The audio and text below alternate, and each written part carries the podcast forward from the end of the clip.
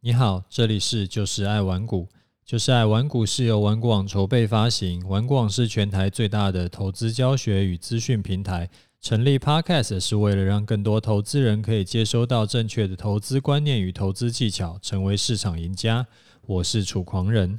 上次啊，有听众留言问说，我是不是可以分享一下对呃费氏数列的看法？然后就说费氏数列这个东西有没有参考的价值啊？没有问题啊，我们今天就来聊一下费氏数列。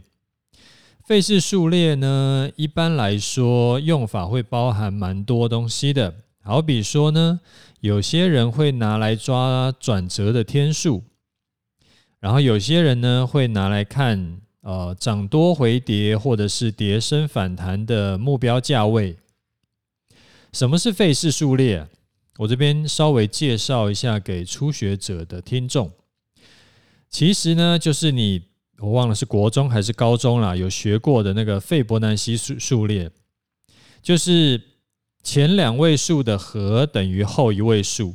那前两位数的和加起来，就是说前两位数加起来呢，就是第三位。啊，举个例子啊。呃，不是，不是举例子啊，就是直接跟你讲，费氏数列通常是怎么怎么表达的。就第一位是一，第二位是一，第三位是二，第四位是三，第五位是五，第六位是八，然后再来依序是十三、二十一、三十四、五十五、八十九、一百四十四、两百三十三。然后呢，最有意思的地方就是说，呃，后面的位数去除以前面的那一位。它大概都会是一点六一八左右。那不管是三除以二，还是五十五除以三十四，还是一百四十四去除以八十九，它大概都是一点六一八附近。然后那个除出来的那个那个零点六一八这个值呢，就是黄金切割率。那讲到黄金切割率，就很多人知道那个是什么了。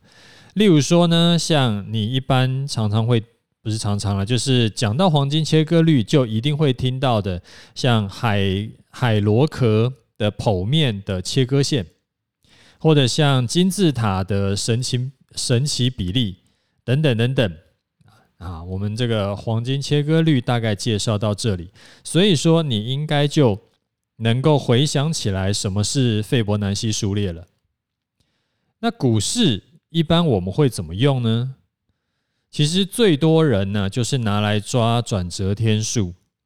你不管是呃看到的文章啦，或者说是在电视上看到的老师啦，或者说很多很多人都会习惯拿这个那个费氏数列来抓转折天数。啊，一般怎么用？例如说，某一档股票呢，它从底部起涨。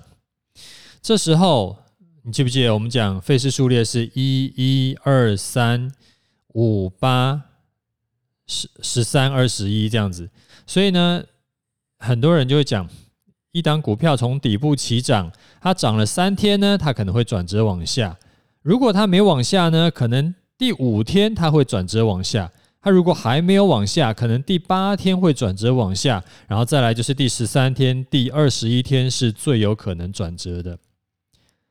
反之，如果说是股票往下跌，第三、第五、第八、第十三、第二十一、第三十四是最有可能会跌升反弹转折往上的。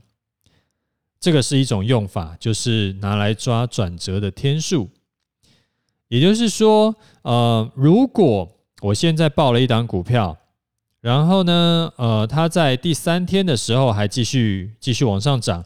这时候我会担心它会不会，呃，要在下一个第五天的时候转折往下的话，我可能就可以先在第四天的时候就先减码，啊，或者说第五天它还没有转折往下，我可能因为担心它在第八天会转折往下，所以我在第七天的时候就可以先减码，就是你你大概懂我的意思。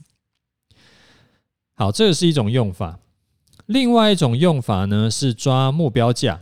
也就是说，呃，目标价其实也可以说是抓转呃那个支撑跟压力啊。举个例子哈，我们一档股票呢，我们假设说它起涨在十块钱的地方，那它很可能第一个遇到的压力就是十块钱往上的零点一九一。然后再来就是零点三八二，再来就是零点五，再来是零点六一八，再来是零点八零九，当然还有二十块的地方。那你可能会想说，那零点一九一这个数字是怎么来的？零点一九一呢？我们要知道它怎么来的以前，我们要先知道零点六一八是怎么来的。我们刚刚讲说，那个费氏数列后面一位除以前面的，它都是一点六一八嘛。然后那零点六一八呢？很巧，它就是一点六一八的导数。什么叫导数？还记得吗？就是呃相乘等于一，它就是互为导数嘛。所以零点六一八是一点六一八的导数。然后呢，一去减掉零点六一八就等于零点三八二，零点三八二再去除以二就是零点一九一。然后零点六一八加上零点一九一就是零点八零九，那所以我们就知道了，像零点一九一、零点三八二，还有零点六一八，还有零点八零九是怎么来的？啊当然零点五就是涨了百分之五十，跟涨了一倍，它都一定会遇到压力的。对，没有错，连续两集啊，都很多很多的数字。你听的时候可能会需要你头脑稍微清楚一点，不然就是用一点五倍速再去多听一次，才会比较清楚我在讲什么。刚刚说的是一般的用法，就是市面上就是很多呃很多，不管是分析师啦，还是说一些写文章的，呃，他很多人都会这样用。那我会怎么用嘞？严格说起来，我没在用啊？为什么？因为我自己觉得这个东西对我来说没有什么必要，我不方便说这个东西不准，或者说它怪力乱神，或者说它穿凿附会。但是啊，你有没有发现有一个很有趣的现象？我们就以抓转折日来说好了，你想象一个情况哦。如果一档股票啊，它没有在第三天转折，费氏数列呢就会告诉你，它可能在第五天转折。那还没有转，那就在第八天。那不是第八天，就是第十三天，再不然就是第二十一天。反正呢，我总有一天会找到你哪一天转折。那这听起来就有点，这这怎么说嘞？这有一点无限接关的感觉。反正既然都无限接关了嘛，那我们有什么好讨论准不准的？而且，就算你说，哎，那如果第八天到第十三天中间有好几天呢？那我们再举个例子，就算呢，它不在第五天转折，而是在第六天转折，或者在第四天转折。很多人也会硬凹啊，凹说哦，这个是因为起涨点认定不同的关系。就像你知道啊，常常会有一些 YouTube 上面会有一些预言家啦，或者未来人啊这种人，那反正就随他讲了啊。这种就是你开心就好，大家开心就好。那涨跌幅其实也差不多意思，不是涨零点一九一，就是涨零点三八二，不然就零点五，反正我总有一天会。说中的嘛，不是吗？所以啊，古时候啊，我自己也有曾经用过这套方法，觉得说哇，这套方法简直是太神了，就是可以简直是预测未来嘛。就像我们呃上一集在讲的那个呃波浪理论一样，就是可以预测未来的方法听起来都很神，但是呢，我后来觉得这个实在是不太适合我。对我来说，费氏数列其实就只是杂讯而已。记不记得我之前跟你讲，你在操作上面你要分得清楚什么是杂讯啊？对你来说，什么是杂讯？什么是真正有价值的？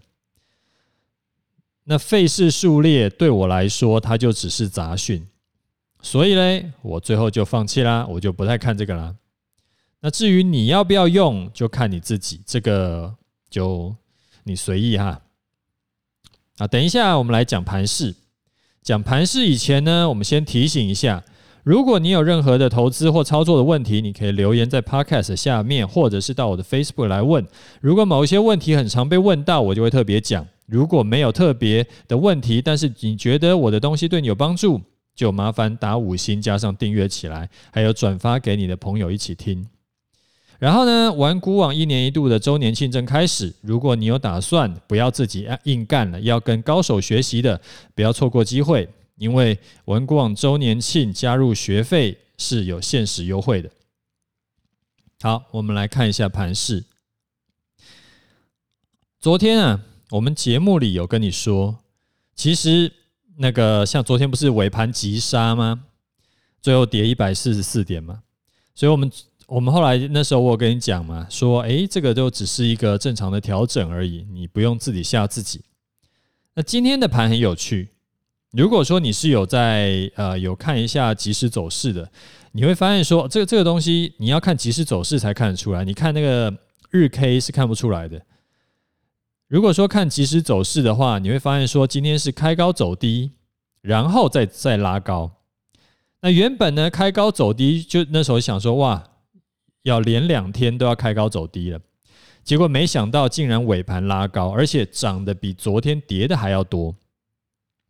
所以呢，现在啊，其实依旧是维持在高档整理。昨天才跌破了五日线，也跌破十日线，结果今天就涨回去了。那你可能又要想问啦，那我的部位有没有调整嘞？答案是。你心里应该，如果说你是老读者、老听众，你应该知道答案是依然完全没有调整，就是我的单子都还是抱着啦。还记得我之前说我出场的两个条件是什么吗？第一就是收盘要跌破月线，第二就是隔天中午十二点它还没有站回月线之上。那两个条件呢，同时都要满足，我才会出场。但是现在看起来啊，就是以今天收盘价来说，它距离月线还有将近将近四百点这么远，所以呢，我自己依旧是多单续报。话说啊，这笔单从十一月十号报到现在，已经现在是十二月一号嘛，现在已经大概三分之二个月了。那有些人会觉得哇，一一笔单就报了三分之二个月，感觉蛮久的。那我自己是觉得挺好的啊，不用进进出出。那所以我的手续费其实我都省下了，因为我只有进去一笔，然后到目前都还没有出来。而且呢，不止手续费省下来了，我盯盘的精力跟时间也省下来了。然后再加上说，因为我没有进进出出，所以说也没有说追高被被被套牢，或者是杀低，然后又嘎上去，所以我也没有被两面扒。所以这种的操作模式就很适合我的工作形态跟我的生活形态。那很多读者还有那个听众就会好奇说：“诶，怎么那么玄？”这种傻傻抱股的方法竟然也能够赚钱，而且呢，因为我是看指数做 ETF，我连选股都没在选，超级佛系啊！那为什么他们每天那边弄来弄去还不一定赚得到钱？这到底是哪里出了问题？那我跟你分享一下我的想法。其实我也不是第一天就可以这么佛系操作还能赚钱的。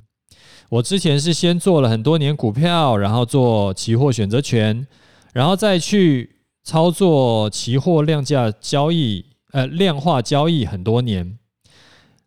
那前期在练功的时候呢，那时候是每天除了盯盘的五个小时以外，我还会另外再花七八个小时在研究，然后我才慢慢找出方法，然后慢慢的赚多赔少，这些东西都不是生下来就会的。